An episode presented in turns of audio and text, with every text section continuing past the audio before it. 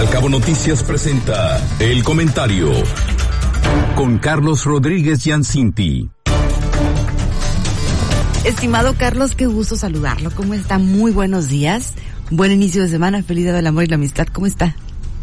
Muy bien, muchas gracias Ana Bárbara, Guillermo. Mucho gusto de saludarlos el día de hoy. Buenos días, Carlos. Y primero que nada, pues quisiera yo felicitarlos a ustedes y a toda la gente de Cabo Mil, porque ayer, 13 de febrero, fue el Día Mundial de la Radio. Muchas felicidades a todos. Muchas gracias, muy cierto, muy cierto. Gracias, Carlos, qué amable. Lo escuchamos con ese tema tan sensible que, que nos preocupa tanto, que es todo lo que está sucediendo en torno al gremio periodístico, que cada vez son más periodistas asesinados en este país. En lo que va de este 2022 las cifras son muy alarmantes. Así es, este, y hoy les voy a comentar, pues, no solo del asesinato de los periodistas, sino su impacto en la opinión pública y el ánimo ciudadano. Lo primero que hay que comentar es que este, el hecho del asesinato de periodistas, el, que, el hecho de que se asesine a un ser humano, pues es una situación que nos causa una enorme conmoción. Y cuando el asesinado es un desconocido, pues este nos causa gran aprensión, nos causa mucha indignación, pero cuando es alguien cercano, pues nos causa un impacto tremendo y más cuando esto empieza a ocurrir con los periodistas, cuando la gente es conocida como el caso de los periodistas porque a los periodistas pues los conoce mucha gente. Y el mayor ruido que provoca esto, su repercusión, tiene un impacto mediático. Permítanme darle algunos datos a este respecto. La organización Artículo 19, que es una organización fundada en 1987, este, y que precisamente es una organización internacional que defiende la libertad de expresión y el derecho a la información, que tomó su nombre del artículo 19 de la Declaración Universal de los Derechos Humanos, el cual proclama la libertad de expresión, nos dice que en México, en el sexenio actual, hemos tenido 30 muertos en lo que va del sexenio. Y solamente en lo que va del 2022 hemos tenido ya cinco muertos de periodistas en México. Lo terrible a la fecha, sobre todo, pues es que no sabemos quién los asesinó para tratar de saber por qué los mataron.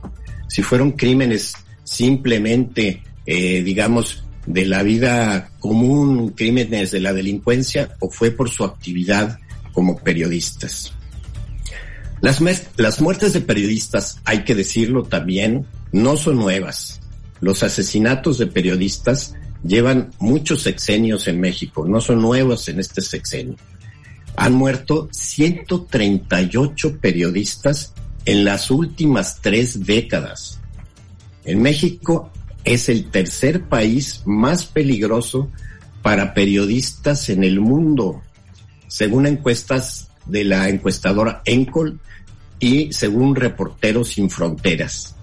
Estas cifras tan terribles de muertes de periodistas solo son superadas por países como Irak o Siria. Por su parte, la revista The Economist nos dice en su más reciente índice de democracia que México ya es un país híbrido, según ellos. Esto quiere decir que es un país que está entre la democracia y el autoritarismo. ¿Qué tiene que ver esto con las muertes de periodistas? Pues que precisamente las muertes de periodistas tienen una calidad moral especial a nivel mundial. Los organismos internacionales dan mejor calificación a los países con una buena prensa y libertad de expresión. Hay que referirse, por ejemplo, que en el sexenio de Felipe Calderón se instituyó un mecanismo de protección a periodistas. A recientes fechas, en muchos eh, medios de información e incluso en medios de gobierno, se ha mencionado que algunos de los periodistas que se han asesinado recientemente no estaban en dicho mecanismo de protección a periodistas, lo cual pues nos hace reflexionar que los que sí estaban, ¿por qué murieron? Si esto es un pretexto, si es una forma de señalar, Pero bueno, finalmente lo que vemos es que aún cuando se hacen cuestiones como estas por tratar de ayudar como el mecanismo de protección a periodistas, pues esto no ha dado resultados. Y a este respecto podemos también señalar que el 24 de enero pasado, o sea, el 24 de enero de 2022, hubo marchas en 23 estados y más de 30 ciudades para protestar por las muertes de periodistas. En la Ciudad de México hubo una concentración frente a la Secretaría de Gobernación y el secretario de Gobernación finalmente salió a pedir al subsecretario de Derechos Humanos, Alejandro Encinas, que investigue los asesinatos y para que estos no queden impunes. Pues desgraciadamente con todo esto no se ven acciones concretas y específicas. La gente ve cada día más violencia en las calles, más robos y más muertes incluso considerando que la capital de la República es un, un territorio, pues diría yo, menos violento o más pacífico en comparación con muchos estados de la República Mexicana, actualmente se vive un ambiente de impunidad, de mayor violencia. Y solo para mencionar esto, pues me referiré a los colgados, a los cadáveres colgados en los puentes de Zacatecas, lo cual es terrible. Pero ¿qué nos pasa cuando la gente se siente vulnerable, cuando no se siente protegida, cuando piensa que hasta la gente conocida y poderosa está en riesgo. Si la gente conocida, pues como los periodistas, son asesinados, ¿qué puede esperar la gente común y corriente? El Estado tiene la responsabilidad de proteger a sus ciudadanos. No es una opción, es un deber constitucional. Y cuando la gente no se siente protegida, cuando la gente ve que no hay justicia ni rendición de cuentas, comienza con las acciones pues tan reprobables como la justicia por su propia mano, la ley del más fuerte. Este tipo de acciones son terribles porque además de, de lo que implica en el comportamiento de la gente, estas eh, acciones dan entrada a la delincuencia en las diferentes zonas de nuestro país. También otro comportamiento de la gente cuando no se siente segura, cuando no siente protegida, claro. pues es que empieza a emigrar. Esta situación de migración pues la vemos en, todo el mundo. O la gente deja de invertir, o invierte en otra parte, o sacan su dinero del país.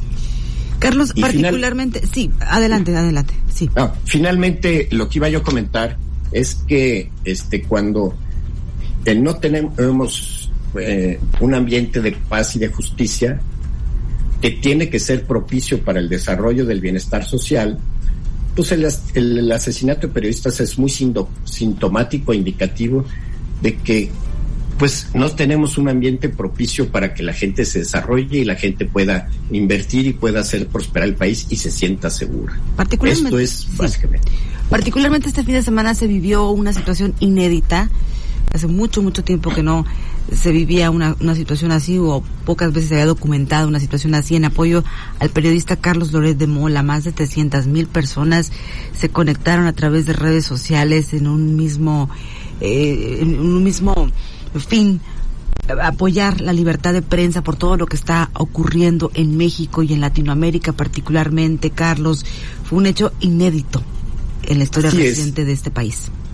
Desde luego, ese fue un, hecho que precisamente nos marca lo que la sociedad civil quiere demandar del gobierno, independientemente de cualquier crítica que se pudiera hacer el gobierno, la sociedad civil se está manifestando y está diciendo queremos mayor libertad, queremos mayor protección, queremos que los periodistas nos sigan apoyando y esto fue algo, como dices, claramente inédito y yo creo que de aquí se van a seguir derivando muchas acciones en las cuales pues lo que hacemos es un llamado al gobierno porque el gobierno nos puede apoyar para que el país sea un mejor país para todos y la libertad de prensa es un indicativo muy, muy especial y muy significativo.